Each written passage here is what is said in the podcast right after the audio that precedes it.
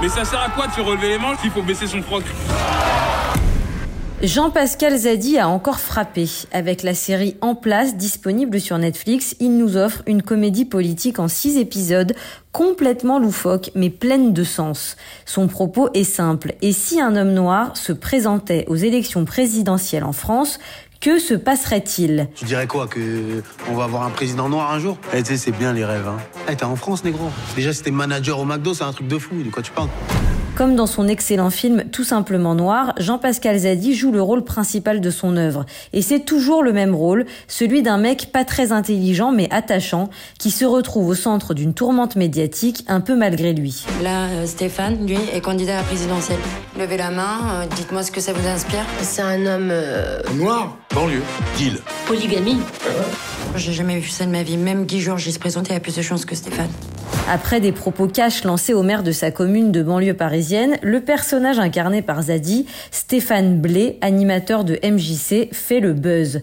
De là se met en action une énorme machine politique, un directeur de campagne opportuniste incarné par Éric Judor, le contact et réussit à lui faire obtenir les parrainages nécessaires pour se présenter.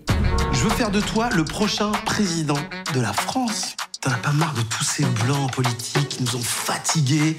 Y a personne qui nous représente, tu vois, des gars comme nous. T'es noir, toi?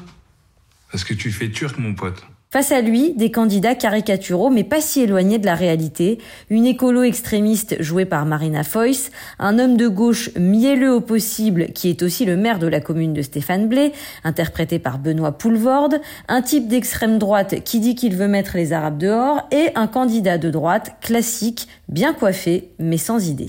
Mangez bien pour rien.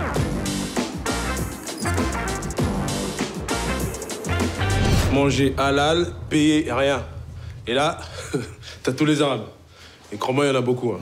À travers les mésaventures du jeune candidat Blé, pas rompu aux arcanes de la politique, on entre dans un monde plein de coups bas et de trahisons, bien que tout soit traité sous l'angle de la comédie. Blé va donner de sa personne au risque de s'éloigner de ses proches en allant à la rencontre d'une France qu'il ne connaît pas, celle des agriculteurs notamment. Car c'est aussi une des marottes de cette série, montrer que plusieurs France cohabitent, parfois sans jamais se rencontrer. Blé et douanier semblent donc bien partis pour s'affronter au second tour de l'élection présidentielle. Tu jamais président. Eh, on est en France, ils sont les beaux États-Unis. Cette utopie politique proche du ton d'un Sacha Baron Cohen pose quand même des questions de fond. La France est-elle prête à accueillir un président noir, une présidente de gauche peut-être? Je vous laisse découvrir cette série pour avoir des réponses.